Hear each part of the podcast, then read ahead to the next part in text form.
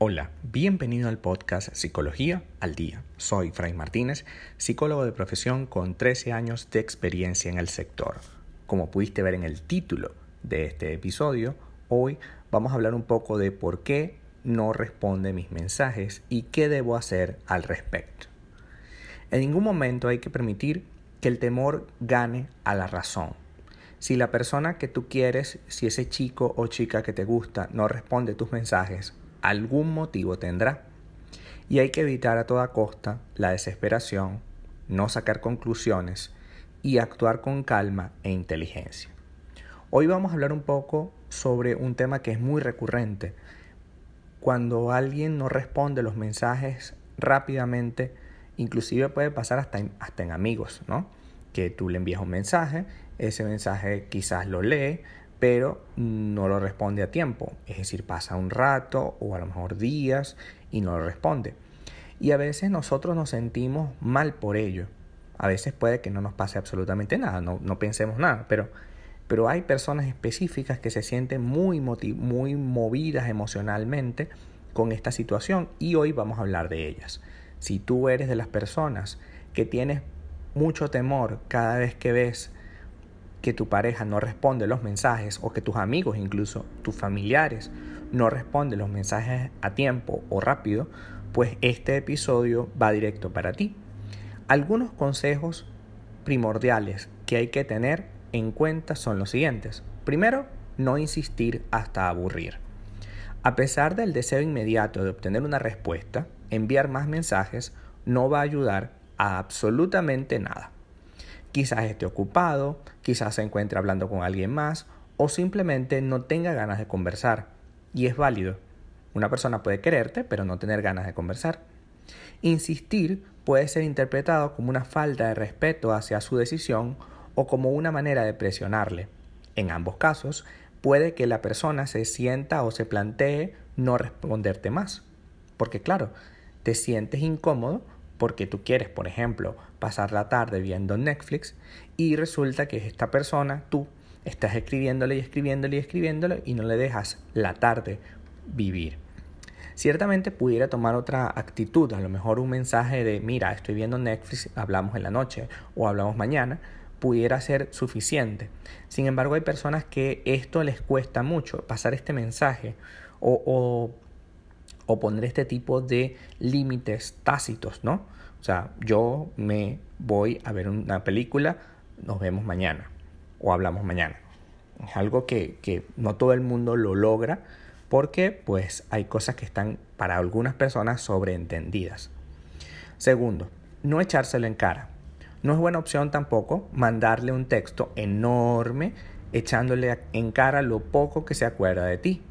Este es un error que solo provocará un mayor alejamiento. Hay que actuar como si no sucediera nada y sentarse a esperar a que su ánimo cambie. En todo caso, puedes aprovechar ese tiempo libre en otras ocupaciones para no caer en la tentación de llamarlo. Además, te permitirá reflexionar sobre las causas de esta tardanza. Porque es que a veces le echamos como la culpa, ¿vale? Entonces empezamos, tú este, no, me, no me consientes, tú no me quieres, tú no, em, tú no me tratas bien, tú no me prestas atención, toda la atención que yo necesito no la tengo. Y así te vas por una suerte de imaginación y ese es el punto 3. Cuidado con la imaginación. Comenzar a imaginar todos los motivos por los cuales no responde a los mensajes no es para nada saludable. No te plantees la primera instancia que está no te plantees en ningún momento que esté con otra persona o que ha perdido el interés. Porque si te planteas eso, vas a tener acciones en consecuencia y probablemente no, no tengas ni la más remota idea de lo que realmente está pasando con esa persona. A veces las personas necesitan su propio espacio y su propio tiempo a solas para otras actividades. Así que antes del grito en el cielo es mejor esperar hasta que las cosas se puedan hablar. A ser posible, cara a cara. Así podrá darte alguna explicación. Pero ojo, cuidado con exigir las explicaciones, porque a veces vamos a hoy a concluir ciertas cosas, pero a veces puede pasar que simplemente no tiene interés por ti. Y ya. y, no, y te lo está demostrando explícitamente, no, no respondiéndote. Pero bueno, tenemos que hacer algo nosotros al respecto. Cuarto punto, seguridad y autonomía. Pasado un día, como mínimo, puedes volver a intentar contactar con esa persona con un único mensaje. Un simple hola, ¿cómo estás? Es una muestra de que te acuerdas de esa persona, pero sin caer en la pesadez, en la presión o en el echarle la culpa. A los hombres, por ejemplo, les gustan las mujeres seguras de sí mismas e independientes.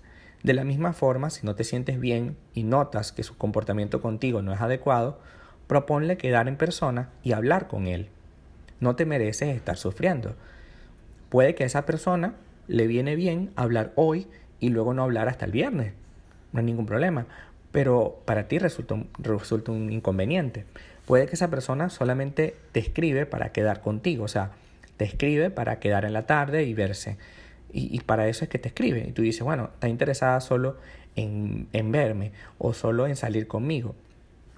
Sí, y esa es la manera como lo hace a través de los mensajes. Y tú quieres una conversación, quieres mantener cierto tipo de nivel de comunicación y eso él no lo quiere. Entonces es importante que definas o que definan en este caso los dos qué estilo de comunicación tiene cada uno. Como te digo, hay personas que con un par de mensajes al día les basta.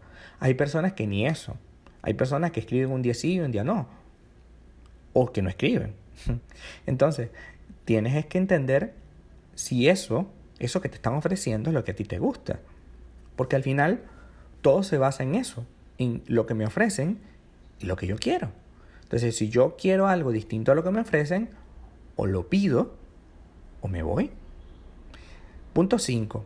Termina la comunicación. Si tras varios días mantienes su manera de actuar y no te da señales de vida, es el momento de que borres su contacto. Puede que al principio te resulte difícil, pero debes darte cuenta de que es probable que no esté interesado en ti y que no sepa cómo decírtelo. Entonces mantén tu lugar, tu dignidad y pasa la página. Tu salud mental puede verse dañada por esa incertidumbre, especialmente si sientes algo fuerte por esa persona. Pero es importante recalcar lo pasado, debes pensar primero en ti alargar algo que resulta divertido para uno de los miembros es egoísta para el que sufre con ese comportamiento. Entender que si esa persona no responde los mensajes, sin un motivo aparente, por supuesto, es una clara señal de que no tiene interés en ti, es muy importante. Quien te quiere en su vida te pondrá en ella. No tendrás que estar dudando constantemente sobre sus sentimientos, porque te hará sentir única, te hará sentir especial. Valórate, cultiva tu autoestima y celebra todo lo bueno que hay en ti y en tu vida. Hay más amigos, hay trabajo, hay familia y probablemente haya más personas que quieren estar contigo como pareja, pero tú no le estás dando el espacio por estar detrás de alguien que no te responde, por estar detrás de alguien que no te quiere. Entonces, Quítale esa atención a esa persona que no te quiere y otórgasela a quienes sí realmente te puedan valorar. Pensar en ti y pasar la página y borrar ese contacto es un claro indicio de madurez emocional. Hasta acá nuestro episodio del día de hoy. Muchísimas gracias por quedarte hasta el final. Si deseas saber más sobre mi contenido, www.fraymartinez.com. Muchísimas gracias y hasta el próximo episodio.